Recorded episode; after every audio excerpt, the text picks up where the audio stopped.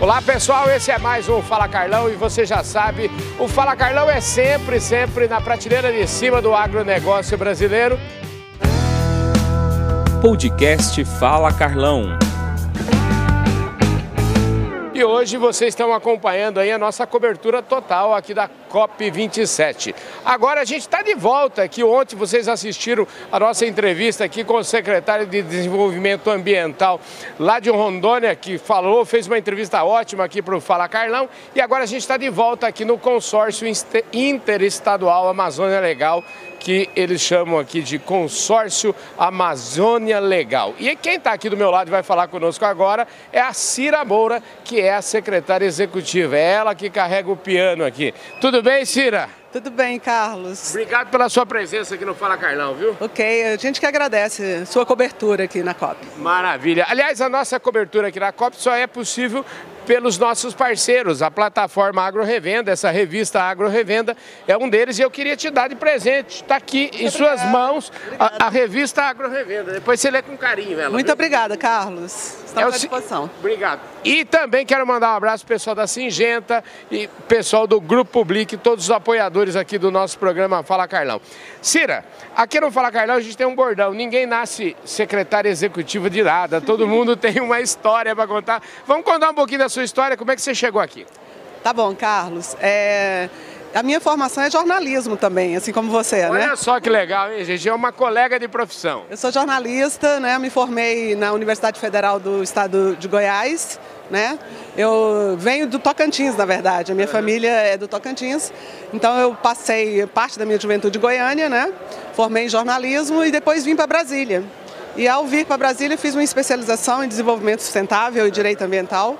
E daí para frente eu comecei a avançar na área ambiental, é, trabalhar com planejamento e trabalhar com políticas públicas. Né? Trabalhei no Congresso Nacional, depois trabalhei no governo do Estado de Rondônia, trabalhei também é, em consultorias né, para o governo federal. Uhum. E aí foi avançando todo o trabalho né, e fiz contato depois então com essa com a criação do consórcio. Isso se deu no ano de 2017 e nessa época eu estava trabalhando e atuando no estado de Rondônia.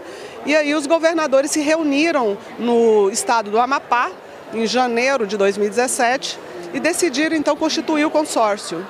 Né? E de lá para cá a gente vem acompanhando todo esse processo. Os governadores, inclusive houve a mudança é, de, de, governo naquele ano de 2018 né, para 2019, e ainda assim o consórcio, a intenção da criação e da consolidação do consórcio se manteve. E quando foi em março de 2019, o consórcio foi instalado. Né? Então, é, o consórcio é constituído dos nove estados da Amazônia Legal. Né? Os governadores é, constituem uma Assembleia Geral, onde eles tomam decisões e deliberam pautas comuns de interesse da região. Né? E daí também toda uma formação. O consórcio tem um corpo né, de representações, tem um conselho de administração, tem câmaras setoriais técnicas em várias áreas. Isso Além... é legal da gente falar, né? Porque é um consórcio que está colocando a mão na massa mesmo para apresentar resultados, não é isso? Isso mesmo, a ideia é essa. Na verdade, o consórcio é uma instituição recente, ela uhum. foi criada em 2019. Na véspera de uma pandemia, né? Na véspera de uma pandemia. Então, quando a gente estava avançando para o ano de 2020, uhum. quando fizemos o 12º Fórum de Governadores na cidade de Belém, exatamente no mesmo dia que foi anunciada a pandemia. então, naquela ocasião, nós reunimos em Belém mais de 170 pessoas dos vários estados, todos os governadores, uhum. autoridades nacionais e internacionais, e tivemos aquele anúncio. Então, um pouco, naquele momento, deu uma desacelerada, como deu para todos, né, no país inteiro e no mundo. E no ano de 2021 retomamos com mais fôlego, né? E viemos avançando nessa pauta, construindo juntos, né, com todos os nove estados. Estamos hoje, então, numa fase, digamos, de consolidação de todo o trabalho para fazer as primeiras entregas no anos vindouros, né? Aí no ano de 2023 até 2030, que é o planejamento do consórcio. Vamos falar um pouquinho do consórcio, que você falou das câmaras temáticas, eu acho que isso é um ponto bacana da gente situar o nosso público. Quantas câmaras são, quais são os assuntos tratados e, e qual é a, vamos dizer assim, qual é o percurso que seguem as decisões dessas câmaras? Ok. É, na verdade, então, o consórcio, quando foi constituído, o, o, todo o grupo, né, todas as representações dos nove estados, assentaram e desenvolveram um planejamento estratégico. Esse planejamento ele tem um horizonte de 2019 a 2030. Uhum. Então, tem ali vários projetos e, óbvio, que os projetos estão sendo feitos por escala, Sim. um a um, de modo progressivo, certo? Uhum. É, as câmaras, como você perguntou, são sete câmaras setoriais. A, nós temos a Câmara de Meio Ambiente, Sim. que é a Câmara mais central, que a gente começou a fazer os grandes esforços a partir dela. Uhum. Né? Mas temos também Câmara de Saúde, de Educação, Câmara de Comunicação, Entendi. de Planejamento, de, de Gestão Fiscal, né? talvez eu tenha esquecido alguma, é, são sete câmaras, uhum. acho que eu citei todas. E aí a gente tem pro, projetos vinculados a elas e está avançando. Nesse ano de 2021, 2022 até 2023, os governadores priorizaram cinco programas, que é mais, vamos dizer, mais, é, que a gente está chamando de programas âncora, uhum. aqueles que têm uma envergadura mais na área ambiental. Entendi. Né? E aí, progressivamente, os outros projetos vão entrando. Aí eu posso falar para você um pouco desses dois desses programas, Sim. se você quiser explorar. Eu queria, é, vamos, vamos, vamos desenhar para o meu povo. Eu sempre falo, eu gosto de desenhar para o povo. O povo não pode sair daqui sem dúvida.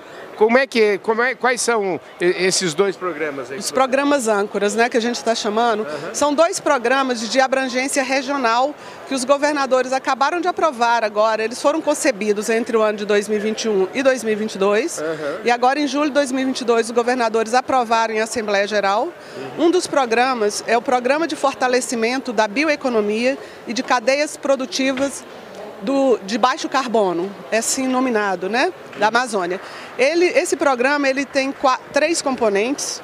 Um componente é fortalecer as políticas públicas de bioeconomia dos novos estados, uhum. ou seja, aqueles estados que ainda não têm suas políticas desenhadas ou que tenham e devam consolidar nos próximos anos. O consórcio, como colegiado, visa apoiar os estados nesse sentido. Né? O outro componente é um componente da inovação, fazer com que é, todos os processos de inovação estejam vinculados à bioeconomia, que é uma exigência da própria, do próprio processo de avanço da bioeconomia, exige uhum. um aporte de ciência e tecnologia muito forte. Sim.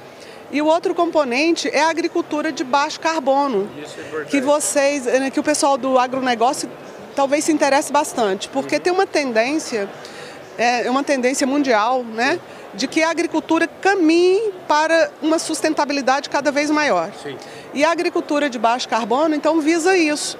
Visa trabalhar determinados procedimentos, métodos, metodologias, né, que a, o desenvolvimento da, dos cultivos, da lavoura, seja cada vez mais associado à floresta, a sistemas agroflorestais, de modo que a sustentabilidade esteja é, vamos dizer, esteja marcada em todo o processo produtivo. É o que a gente chama de integração lavoura, pecuária e floresta. Isso, é isso? mesmo, Carlos, isso mesmo. É uma tendência, né? Vem crescendo, os, os governos estão cada vez mais dando é, valor e dando é, envergadura a essas ações, né?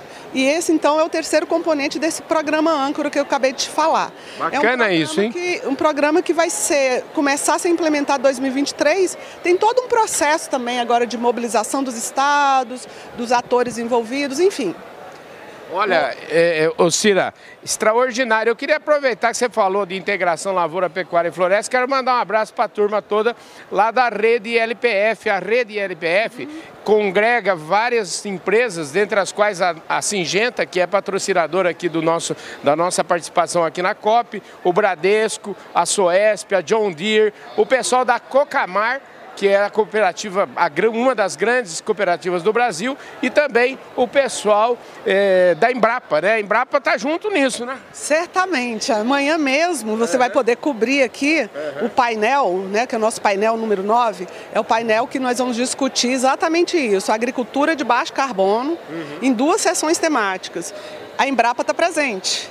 Ah, a Daniela legal. do Bem, que é a representante da Embrapa, está aqui com a gente. Vai ter várias instituições, o MAPA, o Ministério da Agricultura, estará aqui através do secretário Kleber, né? Maravilha. Ó, Kleber, o, o Kleber, nós tomamos um café ontem aqui. O Kleber, o Kleber é frequentador assíduo aqui do Fala Carlão, viu? Ah, então. Ele vai estar aqui amanhã no painel. Uhum. O, o, Kleber vai estar também representação do Reino Unido, vai estar aqui é, o coordenador desse programa que eu acabei de te falar, de fortalecimento de cadeias produtivas, né? Os governadores que estiverem presentes aqui é, no dia de amanhã estarão uhum. aqui também nesse painel. Então é um painel que vai discutir pro, com profundidade a agricultura de baixo carbono. Vai ser uma boa pauta para você amanhã. Com certeza certeza, nós vamos estar aqui junto. Agora vem cá, é, aproveitando que você falou da programação aqui é, do Hub da, da Amazônia aqui na COP27, Quais são suas impressões da COP27? Eu não sei quantas COPs você já participou, eu queria que você me falasse um pouquinho o que, que você está achando de tudo aqui. Sim, essa é a minha quarta COP, né? Uhum. Eu já participei, essa é a quarta vez que eu participo de COP e eu estou achando muito bom o tema dessa COP, uhum. porque é uma coisa que a gente defende muito dentro do consórcio, que é a implementação, pois né? É, essa, é, é, aí que mora, é aí é. que mora né, desafio, o desafio. Né? Então, o grande desafio, imagina, né? São nove estados amazônicos, uma região ampla, com vários desafios, é, uhum. né? dificuldades também no processo de implementação. E a COP vem propor isso né, que é um, um momento para implementar. Uhum. Né? E a gente acha também que é, nós todos, a região como um todo, pode caminhar para uma coalizão de esforços uhum. que visa facilitar ou acelerar os processos de implementação das políticas de uma maneira que ela venha obter mais resultados num tempo talvez mais curto, né, com maior eficácia e maiores resultados para a população gerando renda, gerando emprego, facilitando a vida das pessoas, dos amazônidas. Maravilha. Escuta, vamos, vamos, vamos tentar um desafio que o pessoal aqui deve estar tá querendo saber assim, Carlão, eu não estou vendo o mapa aqui, tem um mapinha ali atrás e tal, mas vamos citar nominalmente quais são os estados, esses nove estados aí do consórcio Amazônia Legal, o pessoal que não perde nenhum Fala Carlão acompanhar melhor. Ok. Então, é, o consórcio, os, os estados membros que compõem o consórcio são o estado do Acre, uhum. o estado do Amapá, uhum. do Amazonas, uhum. do, do, Maranhão, uhum. do Mato Grosso, do Pará, de Rondônia, Roraima e Tocantins. Ah, que, olha, nove, ela falou todos os nove, hein, gente? Que maravilha, parabéns, viu? Obrigada, Carlão. quantos governadores estão previstos virem aqui ao evento? Olha, estão confirmados a presença de seis governadores, né? Uhum. Até segunda-feira, né? Porque alguns chegaram, vão chegar, acho que o Gladson deve chegar, chegou ontem, uhum. Gladson. É, Gladson é de qual? É do estado do Acre. Uhum. Né? E segunda-feira chegam é, os, os, governadores do Mato Grosso, do Pará, do Tocantins, de Rondônia. E temos é, o governador Valdez, né? Que Talvez ele chegue na segunda, ele está com a agenda um pouco também é, acumulada. Vamos ver se ele chega segunda ou se chega depois. Falei todos? Seis, são seis. E o Gladson que chegou, chegou ontem. Maravilha. Vamos ver se a gente traz esses governadores aqui para falar um pouquinho do seu estado, porque o, pessoal do agronegócio é um pessoal que investe muito nessa região. É muito importante que a gente saiba quais são ah, as políticas que estão sendo implantadas e desenhadas por esses governadores. Né? Sim, eu tenho certeza que eles terão um grande interesse em falar com você para apresentar as políticas que eles estão defendendo, né? E todos eles têm uma defesa também da, do equilíbrio entre o desenvolvimento da região, desenvolvimento econômico e também a geração de renda, emprego para a população, mas ao tempo conciliando com a conservação da floresta, da floresta em pé. Pois é, e falando em floresta em pé, é, eu acho que para a gente fechar aqui nossa prosa, vale um pouquinho pensar assim, nesse objetivo da floresta em pé. A floresta em pé é uma riqueza muito grande, uhum. mas a gente precisa efetivamente fazer com que os 25 milhões de pessoas que vivem na Amazônia consigam melhorar de vida, né? Exatamente, esse é o grande desafio, o objetivo de todos é, é fazer com que a, o, a, riqueza da floresta seja revertido uhum. na melhoria de vida e de renda da população amazônica. Isso os governadores é unânime em dizer. Uhum. É preciso fazer toda, uh, vamos dizer, é, todos os esforços para o controle do desmatamento, uhum. para a prevenção do desmatamento, para a redução do desmatamento, Sim, claro. mas ao tempo é preciso garantir também que haja um desenvolvimento sustentável efetivo, ou seja, seja, que a floresta em pé realmente se converta em benefícios para a população. E isso é possível. Aqui nesses nossos painéis vai ser demonstrado através das falas dos especialistas o quanto isso é possível. Né, e dos próprios governadores já sabem que é possível fazer essa conversão, né, o que a gente chama de transição para uma economia verde. Precisa pôr foco nisso e precisa. Você está animada para. Será que o povo é, dos, aqui do, do, do primeiro mundo está animado para investir ajudar. dinheiro e ajudar nisso tudo? Porque depende de dinheiro, né? Exatamente, precisa disso e os governadores estão aqui para convencer uhum. e mobilizar todos os organismos internacionais para esse duplo esforço, Sim. que é o esforço de redução de desmatamento, mas também é o esforço de geração de renda, é. né, de fazer com que a economia verde de fato se consolide na região. E para isso nós temos o painel da segunda-feira pela manhã, uhum. da, dia 14, tá? o painel 16, se não me engano, uhum. que a gente vai discutir financiamento climático e o papel da cooperação internacional para o desenvolvimento sustentável da região. Maravilha. Ô, gente, vocês viram aí o seguinte, o Fala Carlão está trazendo só informação top de linha para vocês. Agora eu tenho que liberar aqui a Cira Moura, porque ela está atormentada. Isso aqui está lotado, gente. Muito obrigado pela sua audiência. Cira, você foi top de linha. Muito obrigado, viu? Eu que agradeço. Muito obrigada. É isso aí, gente. Esse foi mais um Fala Carlão. Fala Carlão no oferecimento, o Fala Carlão no oferecimento de Singenta, Grupo Public, Plataforma Agro Revenda, Bradesco e tantos outros nossos parceiros como Employer, como Clube Agro Brasil, como Tor Tortuga, uma marca da DSM e todas as divisões de negócio do nosso Grupo Public. Valeu, gente. Fui. Um forte abraço a todos vocês.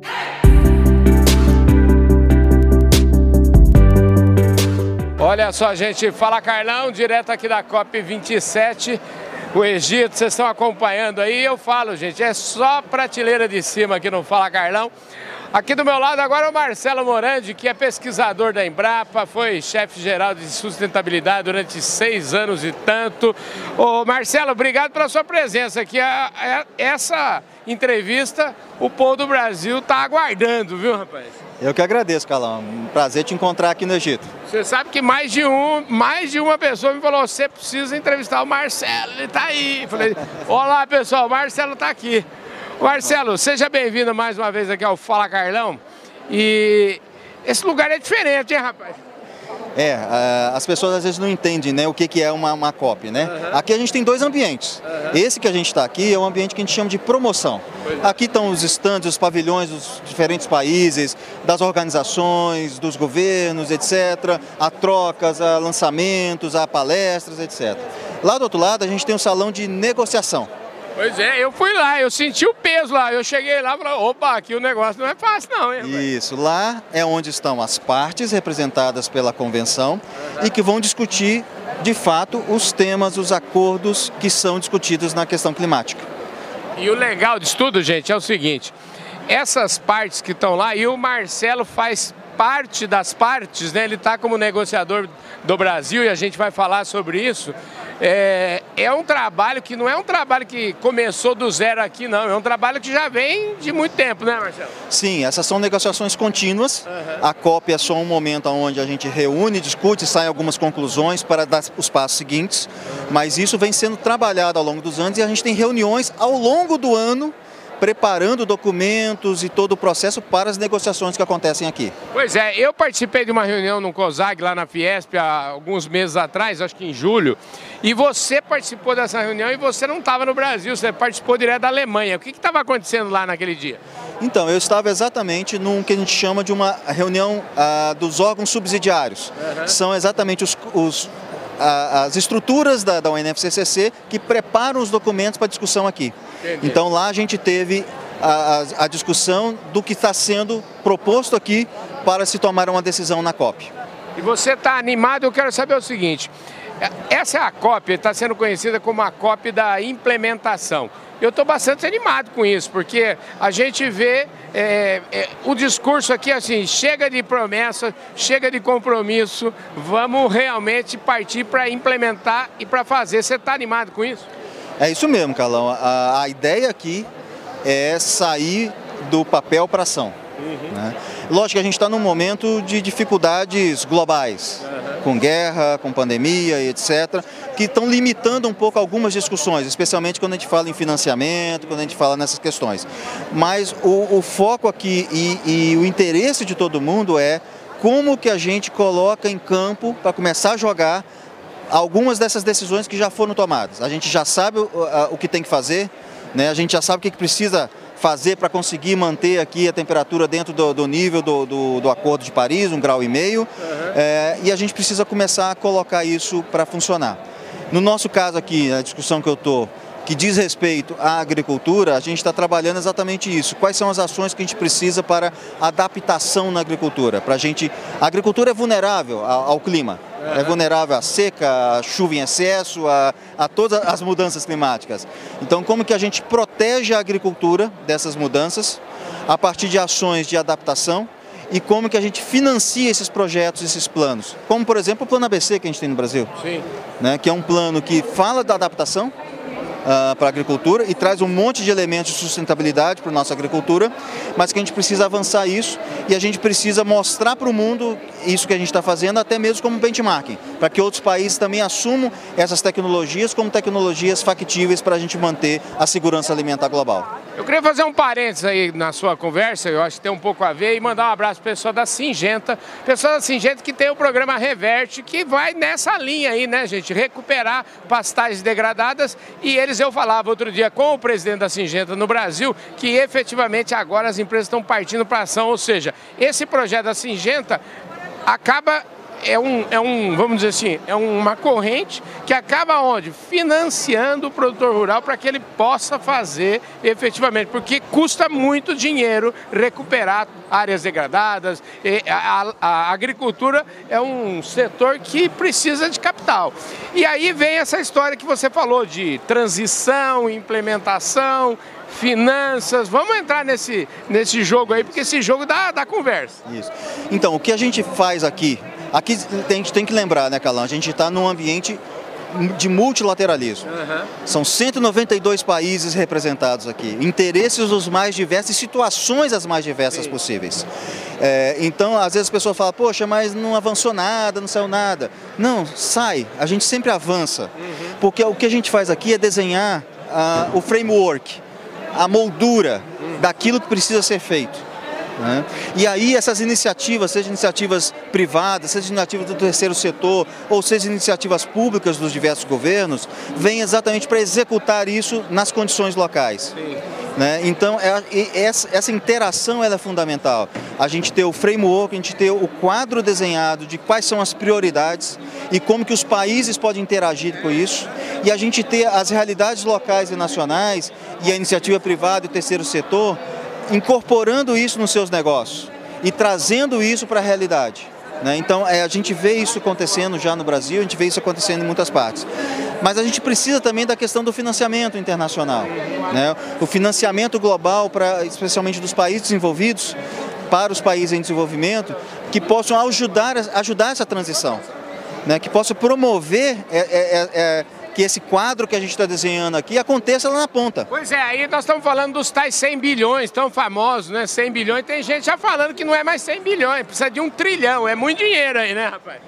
É, quando a, a, e, e, outra coisa que é legal você, para você já falar aí e desenhar melhor, a gente sabe que a gente é um programa que fala muito para o agronegócio. Mas aqui nós não estamos falando só de agronegócio, eu acho que é bom você esclarecer que uma COP não é uma, uma coisa setorial, né? Isso, é muito, muito bem lembrado, Calão. Aqui a gente não discute setores. A gente não discute o setor de agricultura, o setor de energia, o setor de transportes.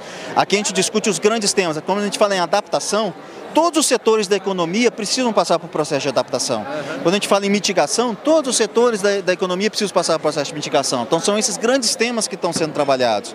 E dentro disso, a agricultura tem parte ah, de solução e parte também de problemas que precisam ser resolvidos.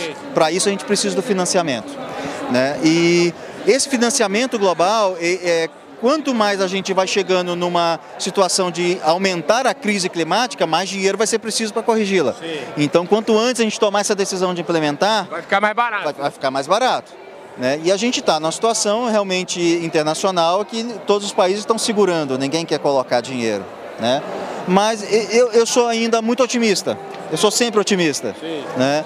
Eu acho que a cada passo que a gente dá, a gente avança para isso a gente avança no sentido ah, que não seja os 100 bilhões, que seja outro valor, que seja outros mecanismos de, de, de financiamento de implementação, bilaterais, multilaterais, em, em, em grupos, em regiões, é, mas o que a gente precisa ter claro são os interesses comuns. E é isso que a gente está tentando construir aqui.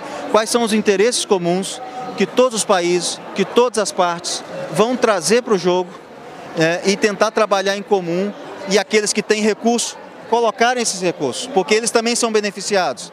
Então, quando a gente tem um investimento internacional ah, de, de países desenvolvidos em países em desenvolvimento que melhora o ambiente, isso é bom para o planeta todo, porque as, as, as mudanças climáticas são globais.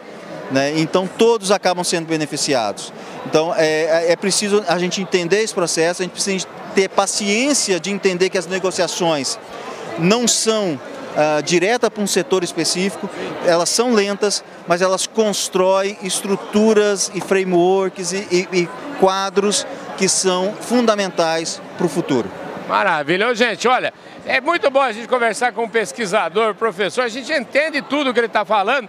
Agora, já que já situamos, isso aqui não é setorial, eu queria só para a gente fechar aqui, falar um pouquinho da agricultura e da pecuária brasileira, né, que, que, precisam muito, eu acho que tem impacto sobre ela, daquilo que vocês pensarem aqui.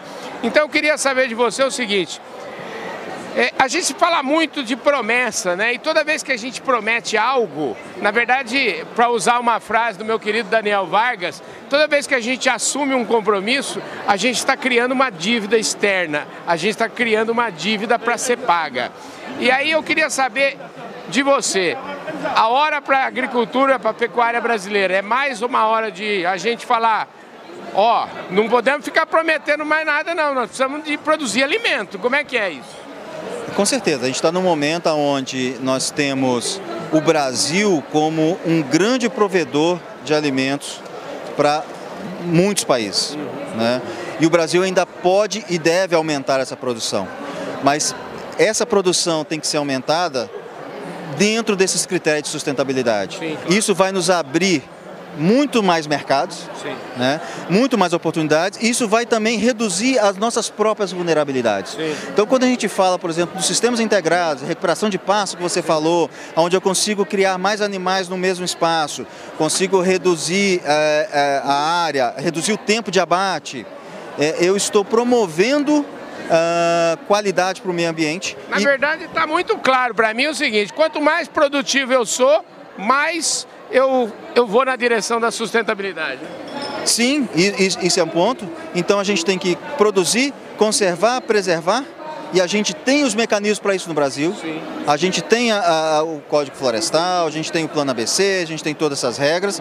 A gente precisa aplicar isso tudo. O Código Florestal precisa avançar, nós precisamos sair do CAR e chegar no PRA e avançar nesse processo, porque isso pode ser o nosso selo para o mundo de mostrar que nós estamos controlando o desmatamento legal, nós estamos promovendo a recuperação de APPs, de reserva legal, e nós estamos promovendo os sistemas de produção sustentável, com plantio direto, com recuperação de pastos, com sistemas integrados, com produtos biológicos, mas a gente precisa ter isso muito forte e muito claro. Né? Não adianta a gente ficar brigando com, com o exterior que fica apontando o dedo para a gente. A gente tem que corrigir os nossos erros e mostrar para eles, olha, nós estamos fazendo nosso dever de casa, nós estamos produzindo e nós temos competitividade. Show de bola, né, gente? Melhor impossível. Aliás, só para a gente não ficar muito... Você falou um negócio aí, eu falei que eu ia desenhar, você falou do CAR, é o Cadastro Ambiental Rural, mas você falou que nós temos que seguir para onde depois? PRA, o Programa de Recuperação Ambiental, que é, é, é o passo seguinte do Código Florestal. É a implementação do CAR. Maravilha, gente. Olha, eu falei que eu ia desenhar o que é uma cópia para vocês, que espetáculo, show de bola. Agora é o seguinte, Marcelo, fala para mim, você, é, nesse seu trabalho de, de longos e longos anos aí à frente da Embrapa, você já à frente de sustentabilidade, chefe geral, seis anos, me conte por que, que o seu otimismo é maior esse ano do que nos outros anos anteriores. Eu sempre, sempre tento ser otimista, Carlão. É, como eu disse, essas, essas negociações multilaterais, é, a gente tem que entender o contexto que elas estão acontecendo, o contexto do mundo. Né? Então, frente ao contexto que a gente tem hoje, de uma intensificação da crise climática, isso dá um senso de urgência para todas as partes. apesar de todas as dificuldades que nós temos ah, tido com as conjunturas ah, globais que a gente vive hoje, é, é, é, essa questão do senso de urgência já entrou na cabeça de todo mundo. É óbvio que a gente não vai sair daqui com grandes avanços assim fantásticos, né? A gente não vai sair com 100 bilhões de dólares por ano daqui. Provavelmente não vai sair. Mas a, a, a minha a, meu otimismo não está nisso, está na construção desse diálogo. Né? E, e está em mostrar que a gente tem muitas iniciativas que estão acontecendo e que estão proporcionando avanços e ganhos. E a gente tem ainda um grande desafio pela frente. Né? A gente tem um aumento da fome, um aumento da pobreza a nível global, inclusive, inclusive no Brasil. Inclusive no Brasil, inclusive aqui na África. Eu acho que isso é simbólico, né? Exato, a gente está numa COP uh, na África, isso, isso é muito simbólico, e uma COP que é, a, a agricultura tem esse papel muito importante para eles. Né? Então, assim, eu sou muito otimista senti nesse sentido, de que nós, uh, o senso de urgência está sendo construído e que nós, enquanto país, independente do que sair daqui de decisões, temos muita coisa boa para implementar. Nós temos energia limpa, energia renovável, nós temos a Renovabio, nós temos o Plano ABC, nós temos o Código Florestal, nós temos bioinsumos, né? nós temos a agroecologia, nós temos a agricultura orgânica, nós temos uma diversidade tremenda no país. Precisamos fomentar tudo isso, desde a grande agricultura até a agricultura familiar, porque todas elas têm um papel fundamental nesse processo. Maravilha. Querido, olha, eu quero agradecer imensamente, infelizmente nosso tempo está esgotado. Muito obrigado. E eu desejo, eu desejo que as negociações aí sejam é, top de linha, que você consiga mais do que você está esperando. Viu? Eu também espero. Muito obrigado, Carlão, pela oportunidade. Estamos sempre à disposição aqui. Maravilha, gente. Eu falei aqui com o Marcelo Morandi, que é o homem da negociação aqui no Brasil pelo Brasil, né? Está negociando aqui junto com o Ministério das Relações Exteriores, Ministério do Meio Ambiente, Ministério da Agricultura. Tem um monte de gente importante aqui, né, rapaz? Sim, as nossas delegações são, são delegações muito técnicas. Uhum. Nós temos um grupo técnico muito forte que já acompanha essa negociação há muitos anos, né? Então a gente está aqui para para ajudar isso aí a construir o Brasil. Tem o MCTI também, que você esqueceu de falar. Pois é, é o Ministério da Ciência e Tecnologia, não é isso? Isso, esse mesmo. Então nós temos quatro ministérios aqui? Exatamente, participando das negociações. Show de bola. Gente do céu, mais um Fala Carlão, mais prateleira de cima, impossível. Um forte abraço para todos vocês que estão nos acompanhando aí pelo patrocínio da Singenta, do Grupo Public, da plataforma Agro Revenda. Um forte abraço a todos vocês e muito obrigado.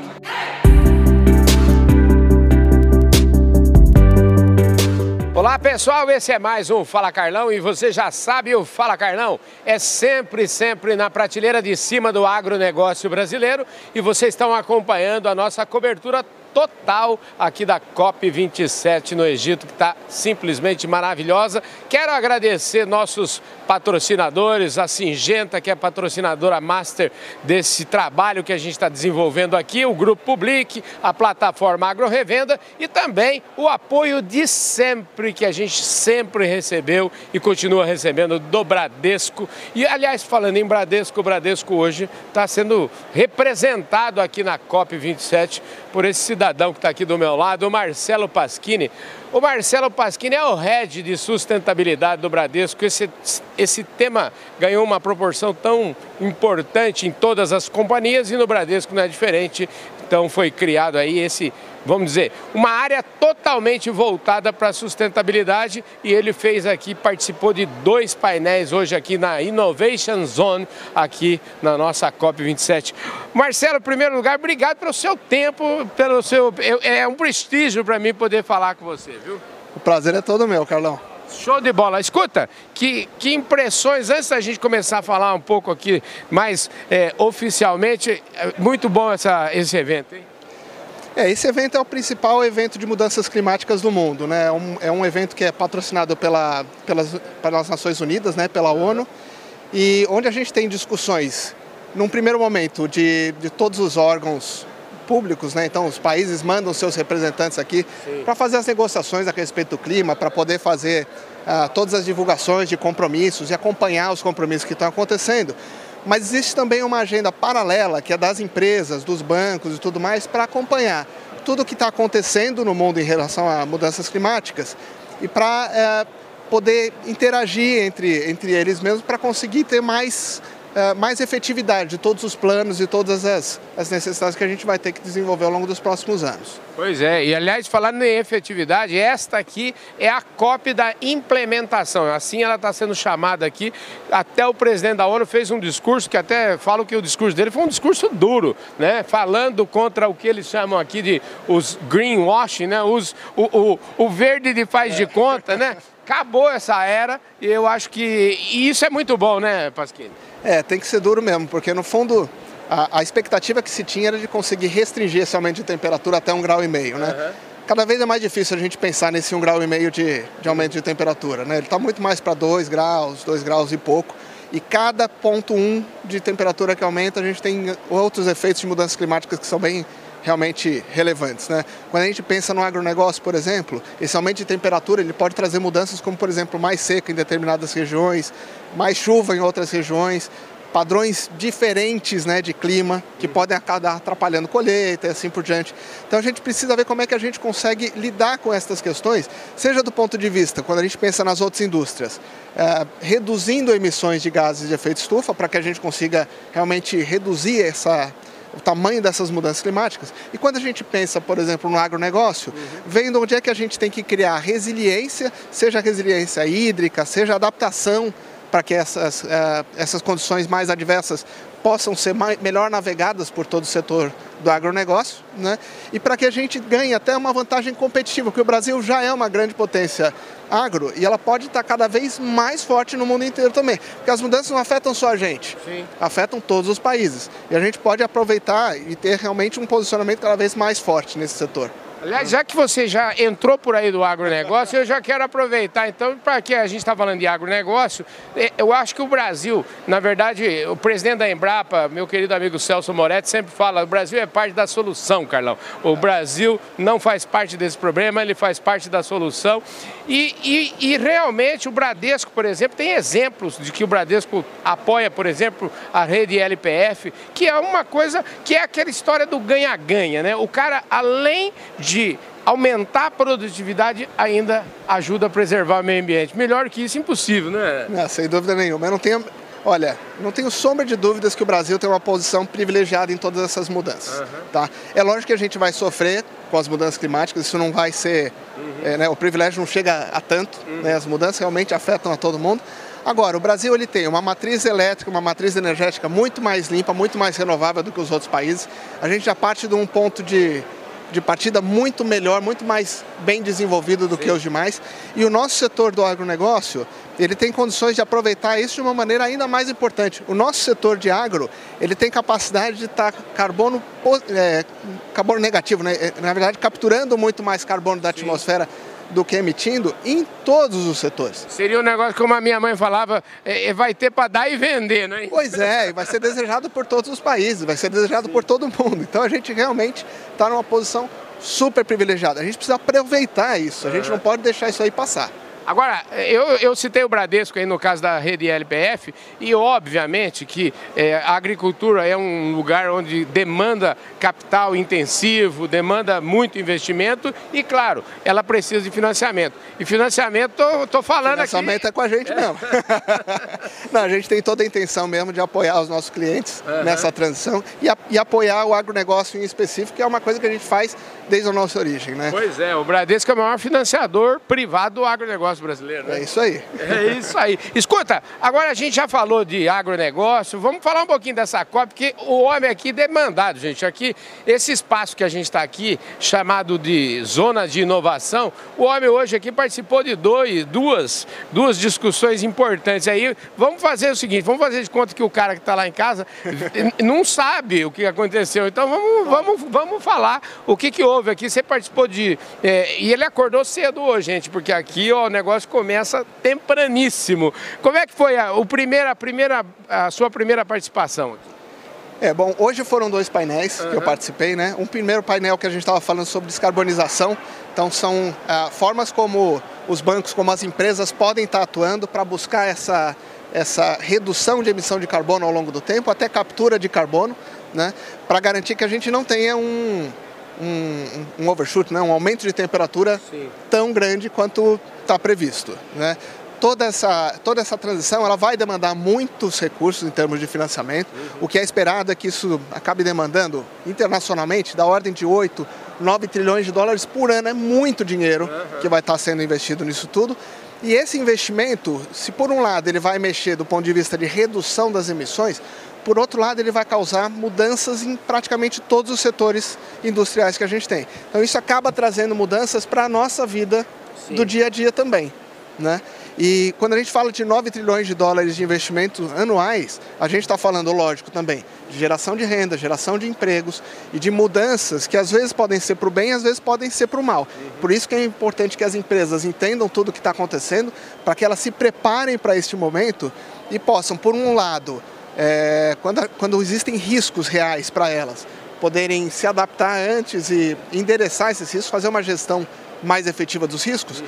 e por outro lado, nas oportunidades que vão surgindo, se posicionar para que realmente aproveitem essas oportunidades de uma maneira cada vez melhor. Como eu falei, o Brasil tem, uma, tem um, um, posicionamento, uma, uma, uma postura atual realmente muito positiva em relação ao tema. Né? A gente tem uma matriz incomparável internacionalmente. As nossas empresas têm todas as condições de aproveitar essa transição de uma maneira positiva, mas precisam se preparar e olhar bem para isso. Pois né? é, precisa, na verdade precisa fazer aquilo, precisa pôr foco. E foi por isso que o Fala Carlão está aqui. A gente só escuta falar, falando assim, não, mas peraí, a gente precisa pôr foco nisso e vamos lá para vamos lá para acompanhar. É por isso que o Fala Carlão está aqui. A gente gosta de, é. de pôr o pé na nada ferida. Como tá loco, nada como está em tá loco. Acontecendo. Né? Porque senão a gente só fica falando e re, repercutindo release dos outros aí. Não, é. vamos, vamos. Pois é, não, e é muito diferente você estar tá aqui acompanhando, vendo o que está acontecendo, discutindo com as empresas, discutindo com as pessoas. Sim. Né? Essa questão presencial faz toda a diferença. Sim. E às vezes são nessas pequenas conversas que a gente tem com empresas, com outros bancos, uhum.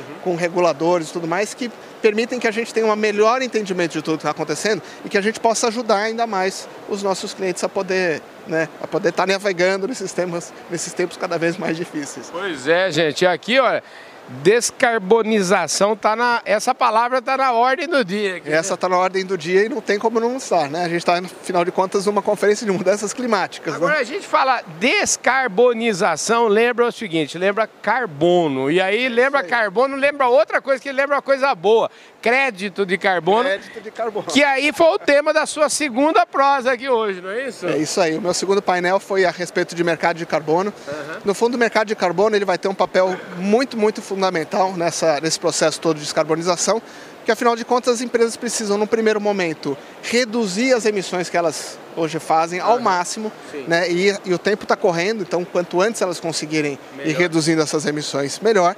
Mas é lógico que é, uma boa parte dessas emissões elas não vão poder ser totalmente reduzidas.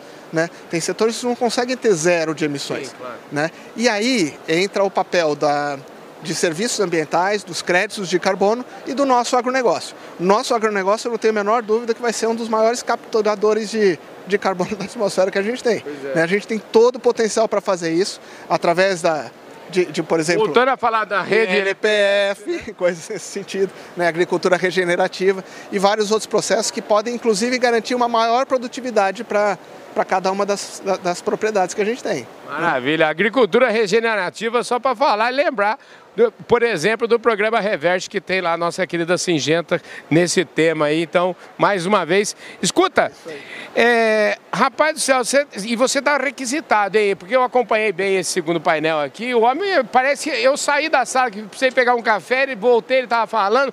Você foi demandado lá, hein, rapaz?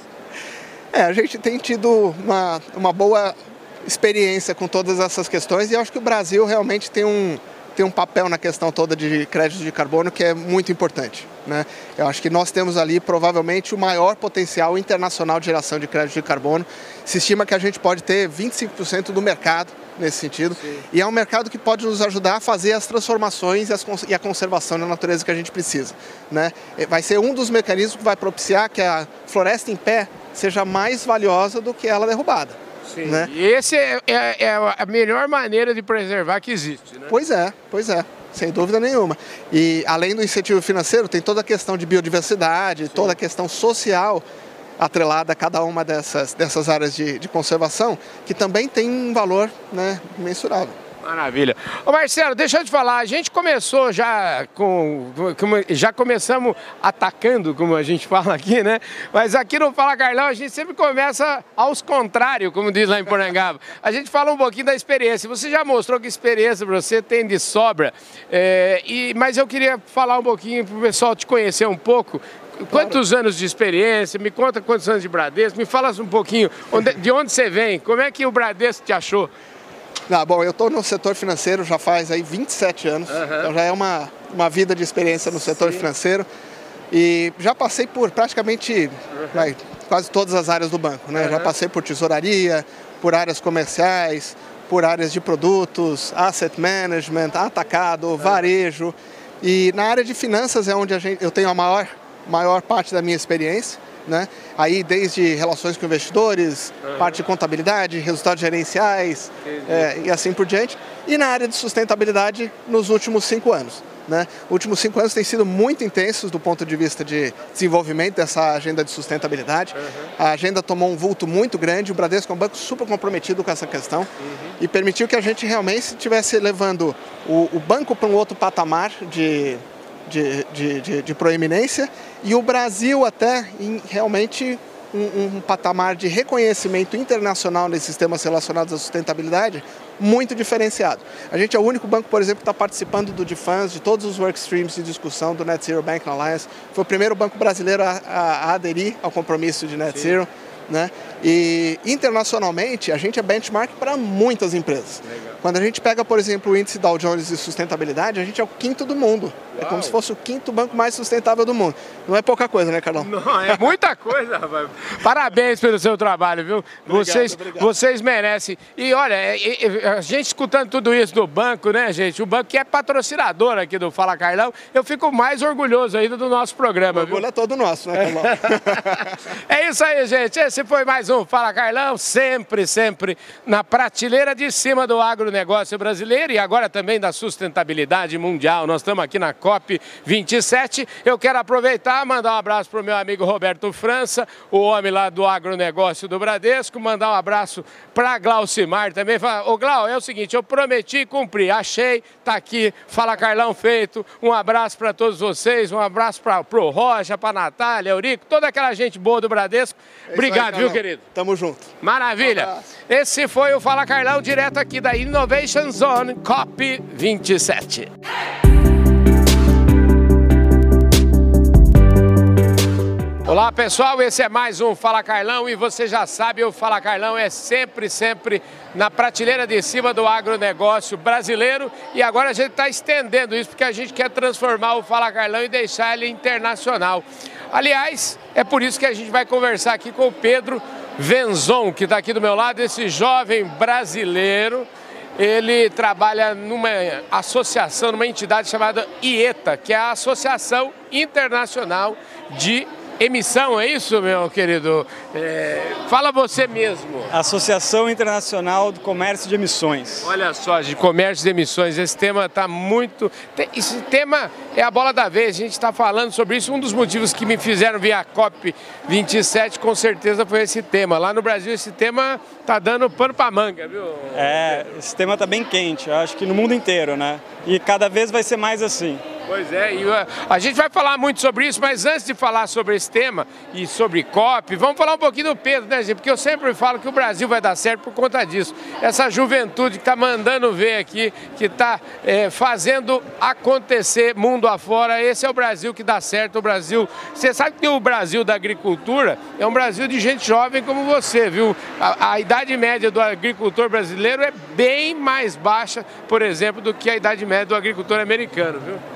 É, isso é importante. Eu acho que os jovens são o futuro, a gente tem que chamar a responsabilidade para nós e matar no peito e sair jogando. Não pois tem é. pra onde fugir. Me conta um pouquinho, como é que foi a sua história? Então, você, quando é que você começou a matar essas bolas no peito aí? O que, que você. Me conta um pouquinho a sua, a sua trajetória. Essa trajetória na sustentabilidade, né, começou lá em 2010. Eu comecei com uma empresa na área da construção civil, uhum. fazendo habitações de baixa renda mais sustentáveis na periferia de São Paulo. E aí essa, esse dia a dia em comunidades e nessa situação um pouco mais difícil levou ao meu interesse na área de sustentabilidade. Eu estava com a sensação sempre que estava enxugando gelo, né? Entendi. E eu acabei uh, fazendo um mestrado na área de finanças e sustentabilidade em Genebra, uhum. que me levou a IETA também, ao comércio de emissões de carbono, que é hoje onde eu trabalho. Né? Agora deixa eu te falar, mas antes disso, como é que é? Você estudou aonde? Você nasceu aonde? Me conta um pouquinho a sua história. Bom, eu nasci em Porto Alegre, eu vivi a minha vida inteira praticamente em São Paulo, sou colorado, apaixonado, né? E depois mudei para Genebra, estou desde 2019 morando em Genebra. Maravilha. Falando em Colorado apaixonado, eu quero aproveitar e mandar um abraço para o Valdemar Fischer. O Valdemar Fischer foi, é ex-presidente da Singenta, a Singenta é nossa patrocinadora aqui, e o Valdemar Fischer hoje está lá no board do grupo é, do Singenta Group e trabalha lá do Panamá. Olha só, estou entrevistando aqui um colorado como você. Então, é muito bacana essas coincidências da vida, viu, rapaz? É, não. O Valdemar escolheu bem o time, né? Ele escolheu a dedo, né? É. Escuta, e aí? Aí você encontrou o seu caminho? É, eu acho que sim. Eu acho que comércio de emissões, ele é um, é um ambiente em que você pode fazer com que você canalize o investimento internacional para um desenvolvimento sustentável. Eu acho que o Brasil tem muito a ganhar com isso e é por isso que eu resolvi me focar nessa área, porque eu estava querendo justamente trabalhar numa área em que fosse, fosse canalizar esse investimento para onde a gente mais precisa, que é o desenvolvimento sustentável. Agora me explica então, agora vamos detalhar um pouquinho mais para o pessoal que não perde nenhum Fala Carlão, o que, que é a IETA, como é que ela surgiu, como é que ela é hoje, quem são os membros, fala um pouquinho dessa entidade. Maravilha. A IETA ela é uma associação que surgiu lá na época do protocolo de Kyoto, uhum. 1999. Algumas empresas e organizações internacionais elas se juntaram com a expectativa de que uh, o comércio de emissões seria o meio mais eficiente da gente fazer a nossa transição climática. Uh, no final, fazer isso de uma forma individualizada acaba não sendo a forma mais eficiente. Então, se pensou em criar uma associação que pudesse estudar e pudesse auxiliar as empresas a fazer um processo de transição para uma economia de baixo carbono trabalhando com as emissões de carbono e o comércio de emissões de carbono nas diferentes partes do mundo, até porque a atmosfera é uma só, então muitas vezes onde você está poluindo não necessariamente é onde você precisa eh, reduzir essas emissões. E é essa que é a lógica que a gente busca trabalhar, na busca de, uma, de um comércio de maior liquidez, um comércio mais integrado, em que ele possa de fato gerar maior eficiência econômica nesse processo de transição. Quando a gente está falando de comércio de carbono, comércio em si é uma palavra que a gente já pensa o seguinte: é uma empresa vendendo para um consumidor ou é uma empresa vendendo para outra empresa. No caso do, do carbono, como é que isso está estabelecido? O que, que se vende, aonde se vende, como é que é isso? Bom, o mercado de carbono ele, é, ele não é um só, são os mercados de carbono. Né? A gente tem um mercado voluntário, a gente tem um mercado regulado e a gente tem o mercado do artigo 6, que hoje a gente está tra trabalhando bastante na operacionalização desse mecanismo aqui na COP. Uh, inicialmente, o mercado voluntário são empresas e empresas trabalhando basicamente de forma independente, em que elas geram as próprias reduções e comercializam essas reduções com empresas que querem abater as suas emissões. Só que é um mercado voluntário e é um mercado que tem também uh, mecanismos de verificação independentes que não necessariamente estão relacionados com governos. E a gente tem um mercado regulado, que não é um mercado em que todos os países têm, então isso depende de como que a política está evoluindo em cada país. É, são coisas que, que não são fáceis de serem definidas, porque precisa de infraestrutura, precisa também de uma vontade política, isso impacta também uh, a questões econômicas do país, então elas precisam ser bem avaliadas na, na hora da implementação. Cada país é um país e, e não tem uma receita única para todos. Mas é uma forma de você facilitar esse processo uh, de buscar a redução das suas emissões para que se atinja suas metas climáticas que foram definidas lá no Acordo de Paris 2015, na busca de da gente conseguir chegar no final do século o um máximo de 1,5 de, de emissões de, de aumento de, de 1,5 uh, de, de, de, graus de, de aumento de temperatura. Né? E tem o mercado do artigo 6, que aí seria países transacionando crédito de carbono entre países. Claro que isso, na prática, ela se daria também a partir das empresas que estão trabalhando na redução desses, dessas emissões e também nas empresas que têm interesse em comprar essas emissões. Mas os países eles teriam uma participação efetiva de autorizar esse processo no sentido que isso seria contabilizado não para NDC do, pra, do país, mas seria contabilizado para NDC do outro país. Então teria que haver uma redução nessas, nessas emissões do, país, do país anfitrião, né?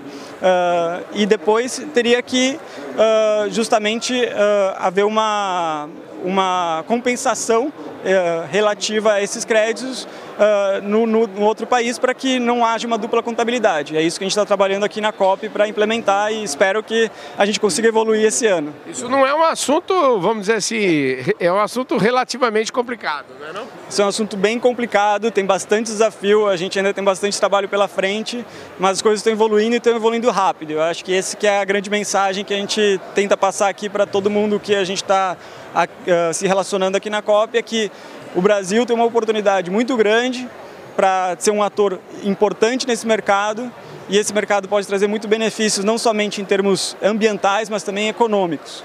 E eu acho que esse é o futuro que a gente pode transformar o Brasil num país mais envolvido e, e no caminho certo uh, para um desenvolvimento mais sustentável. Deixa eu te perguntar, não sei se você tem essa informação, mas como é que é o tamanho desses mercados hoje? Ou seja, você falou de três, você falou de três mercados, dois que eu imagino que estão aí já acontecem e um que que seria o sonho, vamos dizer Exato. assim. Que, que, eu acho que, se, se eu entendi direito, eu acho que a hora que esses dois mercados estiverem andando bem, vai entrar esse terceiro aí, né? Exato, é uma coisa paralela. Uhum. Uh, o mercado voluntário, ele, apesar de ser internacional, ele por ser voluntário, ele é um mercado ainda em termos de, de volume menor. Ah, ele está crescendo muito. Eu achava até que era o contrário. Não, ele, ele tem potencial de crescer muito. Eu acho que isso que a gente espera aí nos próximos anos. Já vem acontecendo isso, então ele dobrou de tamanho no último ano e acho que a tendência é cada vez mais ele ser mais importante mas ele é voluntário, então, de certa forma, ele tem um, um processo um pouco diferente dos demais. Os, os, demais, quando você implementa uma legislação, automaticamente você tem todo um mercado nacional que já tem que ser inserido dentro desse mercado e, evidentemente, isso é uma outra escala. Então, esse mercado, é, hoje, são os principais mercados, são os regulados, mas eles são muito centralizados nos países que tem a capacidade de já ter uma legislação implementada. E é pouquíssimos países. Em outras né? palavras, você está dizendo nos países ricos. Em alguns países ricos, mas não só em países ricos. Acho que essa também é uma grande, eh, um grande ponto para se falar. Países em, desenvolvimento eles estão percebendo a importância de ter esses mercados para se adaptar a uma economia de, de, de, baixo carbono. Então, esse é um mecanismo eficiente da gente buscar esse processo e cada vez mais a gente está vendo esse processo se desenvolvendo no, no sul global. Né? Agora, os mercados, como você bem disse, os mercados relacionados ao artigo 6, isso de fato ainda está numa fase muito inicial, a gente tem alguns acordos, a gente tem alguns projetos pilotos em andamento, mas são apenas alguns países que estão engajados e quanto à questão de, de artigo 6.4, que seria um, um, um, um adendo aí ao artigo 6, né, ainda vai um tempo aí para a gente conseguir operacionalizar a infraestrutura, né? Ô Pedro, eu quero voltar nesse artigo 6, daqui a pouquinho a gente vai terminar nossa prosa falando um pouco mais disso, mas antes um pouquinho eu queria que você me desse exemplos aí para o pessoal dos países que têm mercado regulado, quais são os países que estão mais na frente, você pode me dar alguns exemplos? É, o mercado hoje, o maior mercado regulado no mundo é o European ETS, né, que é um sistema de cap and trade e você tem, daí não é um país, né, é uma região, né, um bloco econômico e, e esse seria o mercado em termos de valores financeiros o maior mercado do mundo. Agora, em termos de uh, volume, o maior mercado é o chinês. Uh, então a China também implementou esse mercado de carbono recentemente. Ele, ela tinha algumas cidades que já tinham alguns seus mercados independentes, eram chamados de mercados pilotos. Uh, agora a China tem um mercado nacional, mas tem um mercado focado em um setor específico, não, não, é, não abrange toda a economia. E você tem outros países que são tem mercados que são importantes, mas não necessariamente eles seguem as mesmas lógicas. Então um caso mais próximo da gente é a Colômbia. A Colômbia ela não, não chega a ser um mercado, mas ela tem um mecanismo de precificação de carbono e ela está buscando fazer com que esse mecanismo ele consiga se integrar a um mercado que ela vem desenvolvendo. E você tem não só países, mas também estados. Então, por exemplo, a Califórnia, o estado de Quebec, no Canadá, eles, eles têm também os seus mercados region, é, estaduais e conectados entre si. Né? Então, o mercado de, da Califórnia é conectado com o mercado de Quebec. Então, é, a gente vai complexificando essa sopa aí, mas a ideia é cada vez ficar mais integrado para que a gente consiga ter mais transações e, e os investimentos eles uh, sendo canalizados para onde a gente mais precisa. Maravilha. Escuta, a gente, para fechar aqui, a gente está aqui na COP e eu sempre pergunto para os meus entrevistados é, como é que eles estão, se eles estão otimistas, qual é o nível de.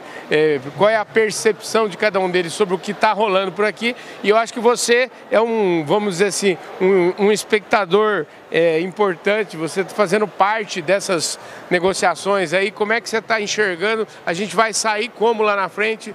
E, e eu queria que você falasse um pouquinho mais específico para o público que está nos vendo lá no Brasil, que eu tenho certeza que muita gente não sabe nem o que se trata, o que, que é artigo 6, quanto mais artigo 6.4. Explica um pouquinho melhor isso aí para gente.